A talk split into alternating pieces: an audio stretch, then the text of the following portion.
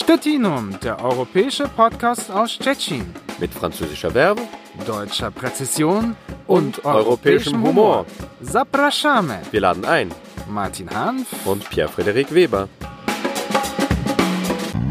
Herzlich willkommen zu Stettinum, dem europäischen Podcast aus Stettin. Heute schon mit der 13. Ausgabe am Mikrofon Martin Hanf und Pierre-Frederik Weber. Guten Abend. Ja, guten Abend. Ich weiß nicht, vielleicht hört ja auch jemand äh, am Morgen unseren Podcast. Das ist ja das Schöne an Podcast. Man kann die Podcasts hören, wann man will. Wir haben jetzt guten Abend bei unserer Aufnahme auf jeden Fall. Passt ja fast eigentlich zu dieser zur Abendstunde. Wir wollen nämlich da dorthin gehen, wo es dunkel ist. Wir wollen heute nämlich in den Stettiner Untergrund gehen. Aber wortwörtlich, und, also nicht in den Untergrund im übertragenen Sinn, sondern jetzt äh, tatsächlich unter die Erde. man, man, man glaubt es nicht, aber äh, äh, Stettin hat, äh, ist nicht nur eine äh, schöne Stadt, äh, sozusagen äh, das, was sichtbar ist, sondern interessant ist auch das, was nicht auf den ersten sichtbar ist, nämlich der Untergrund von Stettin. Denn äh, Stettin äh, ist ja eine Garnisonsstadt gewesen. Also das heißt, da äh, dort, wo Garnisonen sind, wo Festungen sind, da sind natürlich auch ein Haufen Tunnels. Nicht nur äh, im, im Kalten Krieg, ja, also äh, wie zum Beispiel in Finnland bis heute Katastrophenschutz in den in den Wohnhäusern, ich kenne nicht genau die, äh, die, Vor die Bauvorschriften, aber in Finnland ist es immer noch so, dass du in den Wohnhäusern äh, Schutzräume findest. Mhm, ähm, interessant. Ja gut, Finnland war ja auch ziemlich, ziemlich, nah dran, äh, nah an der UdSSR auch, ne?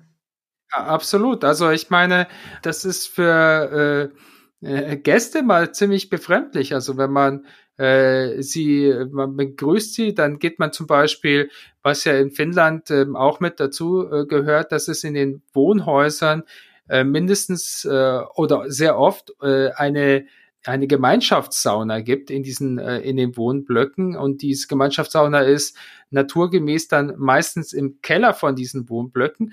Und oft neben der Sauna findet man dann so äh, ein nicht auf den ersten Blick äh, identifizierbaren Raum und das sind dann die Schutzräume. Das dann letztendlich hilft, naja, egal. Ja, also äh, ich habe sowas. kenne ich aus, aus, aus Frankreich nicht. Das heißt, also äh, was äh, solche Anlagen angeht, das betrifft eher also äh, ja, also die, die, die, die politische Führung und, und einen Führungsstab, da gibt's äh, äh, unter dem Élysée-Palast und auch in anderen äh, Orten in Südfrankreich, glaube ich, auch alles, was die eventuellen äh, Entscheidungsprozess, das ist natürlich alles nur im Falle des Falles und keiner hofft darauf, dass das überhaupt zustande kommt, aber äh, wenn es darum ginge, die französischen äh, Atomwaffen äh, losschießen zu lassen. Ne?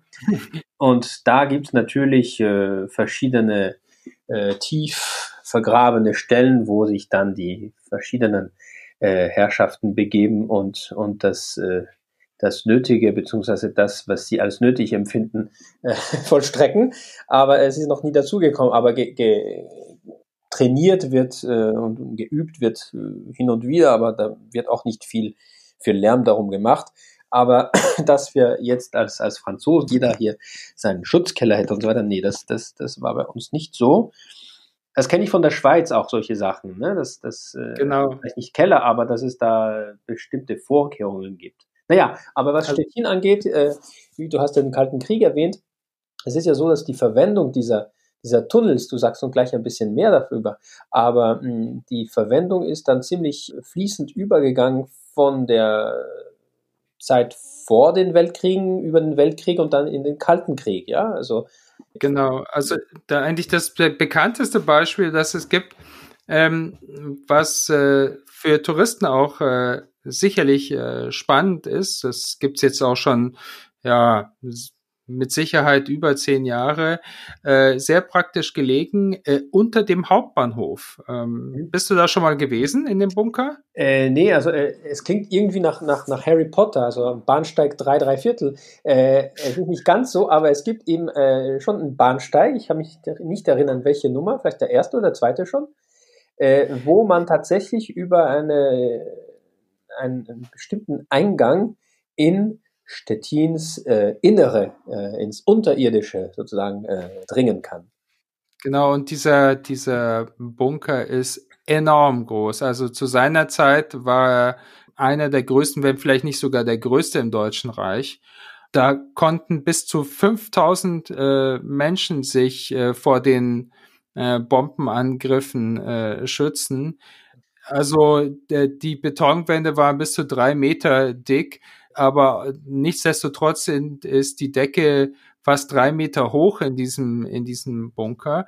Und weil, was du ja schon erwähnt hast, das war ein Bunker, der ist im Jahr 1941 gebaut worden. Er ist natürlich damals gebaut worden, dann zum Schutz vor den äh, Bombenangriffen der, der Alliierten ähm, auf Stettin. Was ging dann 43 los, 43, 44. Ja. Genau. Aber der Bunker ist äh, nach dem äh, Zweiten Weltkrieg äh, weiter genutzt worden. Dann aber natürlich ein bisschen andere Konfiguration. Da ging es natürlich, wir sind jetzt in der Zeit des Kalten Krieges und das war dann, was du ja jetzt auch von der französischen Staatsführung ähm, erzählt hast, also das war ein Atombunker. Also das sollte ein Bunker sein, der bei Atomangriffen äh, die lokalen Eliten schützen sollte. Genau, und ich, naja, ich weiß nicht, ob du, ob du mal die Gelegenheit hattest, und zwar, es gibt auch eine, eine, eine interessante äh, Besichtigung, die halt äh, nicht immer möglich ist, aber da muss man sich da äh, anmelden und damit sich da eine kleine Gruppe zusammenstellt und zwar äh, auf den, äh, also ehemals als, als, als Hackenterrassen bekannten äh, Vaue Robrego, also äh, oberhalb der Oder, wo sich da diese, diese stattlichen Bauten befinden. Äh, eines davon, so ein neugotischen Historizismus, äh, ist ja dieses Urząd Wojewódzki, also das, das äh, da, wo die, die Institution für die ganze Wojewodschaft, also das, die ganze Region äh, Westpommern, Sachono-Pomorskie, unter, bekannt, und unter, untergebracht sind, wo auch der, der Wojewode äh, seinen, seinen Sitz hat. Und von diesem äh, Backsteingebäude, wenn man drin ist, kann man über einen Keller hinunter, äh, ganz tief hinein in die ganzen Bunker auch Anlagen in den Hacken, Hackenterrassen und das führt eigentlich, das geht bis zur äh, Oder, bis unterhalb der Oder sozusagen. Mhm. Und das waren auch Anlagen, die es vorher gab, aber die äh, zu Zeiten des Kalten Kriegs für die lokalen äh, Führungsstäbe der polnischen Streitkräfte im Rahmen auch des, des Warschauer Pakts zur Verfügung standen und im Falle des Falles sollte das sozusagen für die, für die ganze Region als, als ja, Entscheidungs, also fungieren im Falle, im Falle des Falles. Ne? Also ich meine, das, was auch äh, spannend ist, ähm, äh, es gibt einfach unheimlich viel äh, äh, Tunnel und äh, Bunkeranlagen in, äh, in Stettin, äh, oft auch ähm, an Plätzen, bei denen man es vielleicht nicht äh, vermuten würde. Mhm. Es gibt auch immer wieder äh, äh, Artikel in der, in der Lokalpresse, die wieder darüber äh, berichten, äh, dass wieder ein neuer Tunnel entdeckt worden ist. Also jetzt gerade äh, im August zum Beispiel äh, hat man ähm, eine unterirdische äh, Tunnel beziehungsweise Bunkeranlage unter dem Stettiner Schloss ent, äh, gefunden. Mhm. Naja, äh, das äh, äh, mit dem Stettiner Schloss, äh, das ist so eine eigene Geschichte, weil da gab es auch einen Unfall. Da ist ein Teil des, äh, des Gebäudes äh, sozusagen in sich zusammengesackt und da haben sich natürlich auch viele gefragt, ja, woran lag das denn? Ich bin, ich bin ehrlich gesagt gar nicht so sicher, ob jetzt die genauen Ursachen äh, klar sind. Es, was klar ist, äh, der Untergrund unter dem Schloss äh, ist nicht ist ziemlich hohl, ist nicht wirklich stabil. Ja. Äh, deswegen ist es immer wieder zu, äh, äh, kommt es dann immer wieder zu solchen, na, sag ich mal, schwierigen Situationen. Äh, was ich aber sagen wollte, ist, äh, die Stettiner begeistern sich auch für ihre Unterwelt, kann man sagen. Ja, und das also, hat natürlich, das hat auch durch äh, ein, gewissen, ein gewisses Flair, auch ja, von den Deutschen und so weiter. Dann kommt auch das, das, das Ganze sozusagen, äh, ja, das, das, das äh, Schauderhafte aus der Nazi-Zeit, könnte man sagen. Äh, es wurde vor kurzem, als äh, der Bau äh, startete für ein neues Stadion, sind die beim, beim Graben auf, ein, auf ein, auch einen ehemaligen Bun Bunker gekommen, von, von dem keiner was wusste. Äh, und da haben sie allerlei Sachen gefunden, und zwar äh, ja, Porträts vom, vom Führer und verschiedene Sachen. Ne? Und ja, da haben sie schon sich Gedanken gemacht, was war das? Vielleicht war das irgendwann eine Stelle für die SS oder was, was irgendwas Geheimes, also eine, eine, eine, ein, ein Punkt auf der Karte, der für, für gewisse, sagen wir mal, Eliten sozusagen aus der Zeit geplant war. Keine Ahnung, auf jeden Fall steht das noch nicht ganz fest, aber da ist doch irgendwie dieses, äh, ja, wie soll ich sagen, mitunter auch ein bisschen diese, diese krankhafte, leichte Faszinierung für etwas, äh, was sich mit diesem Bösen da be befasst. Ne?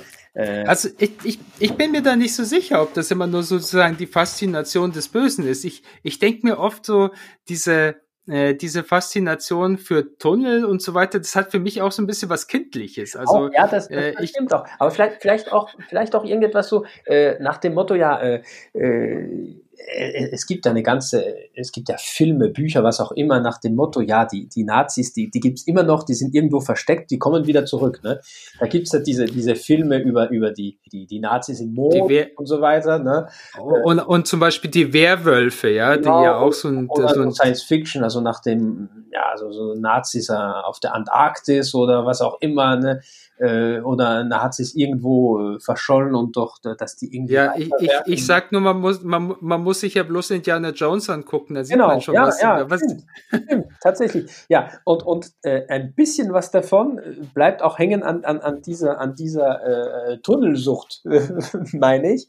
Äh, aber ja. du hast sicher auch recht, dass das ist etwas, was, was jeder ein bisschen in sich hat, also ein bisschen ein Rest aus der Kindheit, dass man auf Schatzsuche ist oder beziehungsweise nach Verborgenem.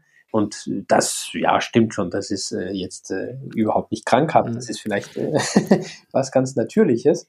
Nee, also ich kann dir sagen, dass es zum Beispiel, ähm, äh, wenn wir, um das jetzt mal mit Zahlen sozusagen zu, äh, zu belegen, es gibt eine Facebook-Seite, ähm, die heißt äh, Podziemne Szczecin, also mhm. unterirdische Stettin die wird von über 4200 Leuten abonniert. Mhm. Also da sieht man schon, das ist ein Thema, das, das die Leute wirklich äh, interessiert.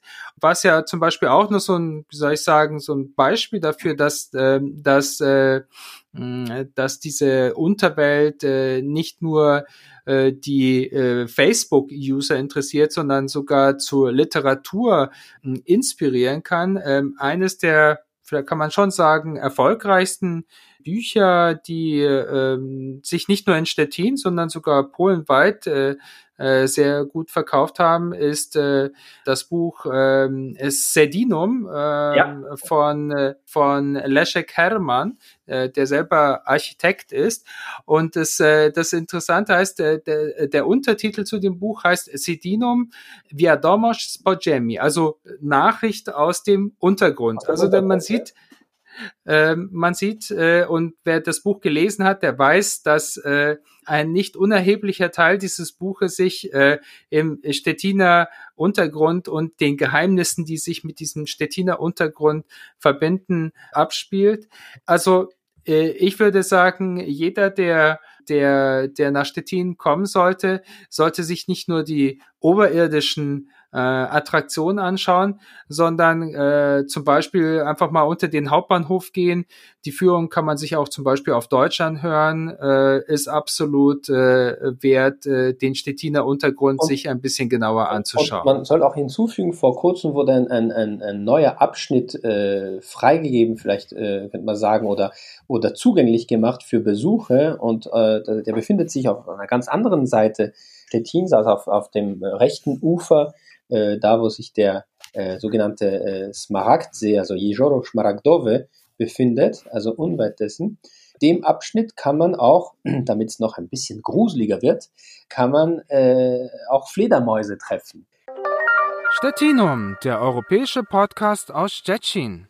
Ja, Martin, äh, wie so oft, äh, wenn man sich halt für die Geschichte oder die, die Zeitschichten Stettins, Stettins interessiert, dann kommt äh, selbstverständlich äh, die deutsche Geschichte äh, zum Vorschein, aber äh, wie es auch äh, bestimmt äh, nicht wenige unserer Zuhörer wissen, kann man in Tschetschen auch auf Spuren, auf andere Spuren stoßen, auf andere Schichten der Geschichte der Stadt und ihres Umfelds. Und ja, ich weiß, glaube ich, ich glaube, ich weiß, welche Spuren du jetzt präsentieren willst. Ja, meinst du? Äh, woher weißt du das? Nee, aber, aber wie du bestimmt weißt, gibt es in Stettin auch äh, gar nicht so wenige, wenn auch nicht so ganz äh, sichtbare Spuren, französische Spuren. Ne? Naja, natürlich. Ne? Ja, natürlich. Ja. Und zwar, beziehungsweise natürlich, die Franzosen, die, die, die waren eigentlich schon, schon länger äh, aus verschiedenen Gründen, äh, beziehungsweise nicht die Franzosen, sondern Franzosen, äh, ja einige, aber nicht so wenig, äh, in der Region präsent. Begonnen hat spätestens Anfang des 18. Jahrhunderts, als äh, ein Teil meiner Landsleute äh, es im eigenen Lande nicht mehr so richtig aushalten konnte, aus religiösen Gründen. Und zwar äh, Ludwig XIV. meinte, es solle in Frankreich nur Katholiken geben. Äh, da äh, wurde die äh, Luft ziemlich eng für die französischen Hugenotten, also die französischen Reformierten. Mhm. Und viele Monarchien, Staaten, also protestantische Staaten in Europa, waren eigentlich ziemlich erpicht auf diese Migranten, weil da auch viele Handwerker, äh, Händler, Ärzte äh, oder andere Fachkräfte äh, dabei waren, äh, gut ausgebildet. Und ein Teil davon, ein beachtlicher Teil, kam äh, außer äh, nach Holland auch nach Preußen. Ja? Und 1720, äh, 21, als äh, Stettin und die äh, Region um Stettin äh, gerade erst preußisch geworden war, so äh, nach der äh, schwedischen Zeit, ja, äh, da äh, mhm. durften auch für Franzosen aus dem äh, Berliner Raum äh, eine Kolonie in Stettin gründen. Ja? Und also seit, seit den 20er Jahren des 18. Jahrhunderts, seit, seit 300, also schon vor 300 Jahren kamen die ersten französischen Siedler nach Stettin. Die blieben auch lange Zeit als, als so französische Kolonie, als sichtbare französische Kolonie, die sich zwar integriert hatte, aber bestimmte Rechte hatte. Auch als Protestanten haben sie ihr eigenes äh, Konsistorium. Das dauerte, bis sie sich da ziemlich also verschmolzen haben mit, mit, die, mit, der, mit, der, der, deutschen Bevölkerung, bis halt mhm. vorne am Namen blieben, hat das bis ins 19. Jahrhundert gedauert. Aber die andere Geschichte war natürlich die, dass äh, nach dem Dreißigjährigen Krieg äh, Pommern also in einem schrecklichen Zustand war, also äh, ja, heimgesucht konnte, konnte durch Kriege. Nur noch aufbauen, ne? Absolut, weil also ich meine, es war heimgesucht durch Kriege, heimgesucht durch Seuchen, weite äh, Walte, ähm, Teile von von Pommern waren, kann man sagen, einfach entvölkert ja. und äh, da, da hat man, da war natürlich die die Hugenotten waren sozusagen, ähm, ja, das war das war ein ein Glücksfall der äh, der Geschichte für für den äh, die preußischen äh, Könige ja. und die haben sich ja dann auch sehr erfolgreich, kann man sagen, hier niedergelassen. Ja. Aber äh, später äh, wurde also die, die, die, die Gegend nicht nur, also nicht unbedingt immer ein, ein, ein, ein Glücksfall für die Franzosen, die sich dort befanden, und zwar dieses Jahr, also in diesem Monat sogar, ne, jährt sich der, der ominöse äh, französisch-deutsche Krieg von 1870 zum 150. Mal. Ne? Die Franzosen haben sich damals in diesen Krieg gestürzt und gemeint, ja, ja, die, die siegen mit links, ja, es ist halt anders gekommen äh, man könnte fast sagen, selber schuld. Auf jeden Fall äh, kamen 400.000 französische Soldaten in Kriegsgefangenschaft. Und ein beachtlicher Teil davon, zigtausende trafen, äh, trafen auch in, in, in, nach Pommern ja, und nach Stettin und um Stettin. Ja, ein Teil davon war verwundet oder äh, du hast Seuchen erwähnt, die gab es Ende des 19. Jahrhunderts auch immer wieder in, in der Region. In Stettin äh, gab, beziehungsweise gibt es immer noch Stellen, wo man auf Grabsteine ehemaliger Militärehrenfriedhöfe stoßen kann. Und das, das äh, jüngste Beispiel äh, wurde in Stettin Golencino, das war ein ehemals Frauendorf bei Stettin, bis das dann auch zum großen Stettin gehörte, später vom Zweiten Weltkrieg. Aber äh, dort gab es eine, eine, eine, ein Krankenhaus, wo auch äh, französische Kriegsgefangene behandelt wurden. Nicht alle haben es überlebt und 34 davon äh, fanden ihre äh, ewige Ruhe auf dem Frauendorfer Friedhof, heute Golencino.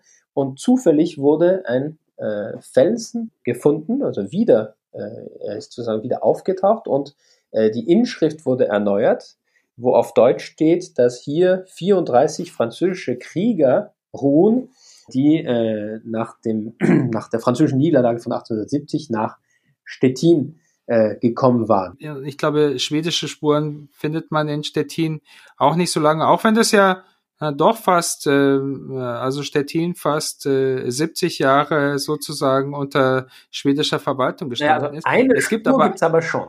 Eben. Es gibt einen Platz in Stettin, der, äh, der doch äh, auch prominent immer darauf verweist, dass auch äh, diese Stadt äh, in schwedischer Hand gewesen ist, auch wenn man das vielleicht nicht so auf den ersten Blick erkennen kann. Wenn man in das Stettiner Schloss geht, äh, das ja in den letzten Jahren auch ganz, äh, ganz schön äh, renoviert worden ist, eigentlich das also ich persönlich finde fast das schönste Element im Stettiner Schloss, das ist die, die Stettin, also die Sonnenuhr, die es im Stettiner Schloss gibt. Ja, und mit diesem diese Gesicht, Sonnenuhr, ja? Genau. Und diese, diese Sonnenuhr ist äh, tatsächlich in, äh, in der schwedischen Zeit, also im 17. Jahrhundert, dort äh, ähm, eingerichtet worden. Wenn ihr noch irgendwelche anderen Spuren kennt, nicht unbedingt deutsche Spuren, äh, in, in Stettin, die, äh, die es sicherlich auch noch gibt. Also wenn ihr solche Spuren kennt, könnt ihr ganz gerne ähm, auf unserem auf unserer Fanpage, äh, zum Beispiel auf Facebook, äh, posten und darüber würden wir uns natürlich sehr freuen.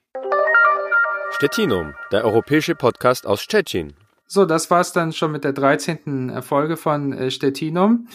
Wir wollen uns äh, nach den Sommerferien haben wir uns überlegt, äh, dass wir auch ein bisschen äh, noch mehr unsere polnischen Hörer ähm, äh, berücksichtigen wollen, weil wir wissen, dass äh, viele Leute uns zuhören äh, aus Polen, äh, die der deutschen Sprache nicht so mächtig sind. Wir haben ja auch in der Vergangenheit schon ein bisschen auf Polnisch auch äh, produziert. Das wollen wir in der, in der Zukunft noch ein bisschen mehr machen, damit auch die polnischen Hörer was von uns haben. Wir sind ja schließlich ein europäischer Podcast äh, und Pierre und ich sprechen ja zum Glück auch ähm, ein paar Sprachen gemeinsam. Ja, wir bemühen uns also, Teil, ne? Wobei ich, äh, auf Französisch möchte ich lieber das Programm nicht mit dir machen, weil sonst wird das eher ein Monolog, glaube ich. Aber wir können ja dann auch mal ein Programm auf Schwedisch machen, dann, dann, dann wirst du dann schweigen wahrscheinlich. Genau. Und ansonsten äh, hören wir uns bald wieder. Wir würden uns freuen, wenn ihr weiterhin mit dabei seid. Am Mikrofon verabschieden sich Martin Hanf. Und in diesem Sinne, Zapraszamy. Wir laden ein. Auf Wiedersehen, Pierre-Frederik Weber. Tschüss. Tschüss. Stettinum, der europäische Podcast aus Stettin. Mit französischer Verbe, deutscher Präzision und, und europäischem Humor. Zapraszamy. Wir laden ein. Martin Hanf und Pierre-Frederik Weber.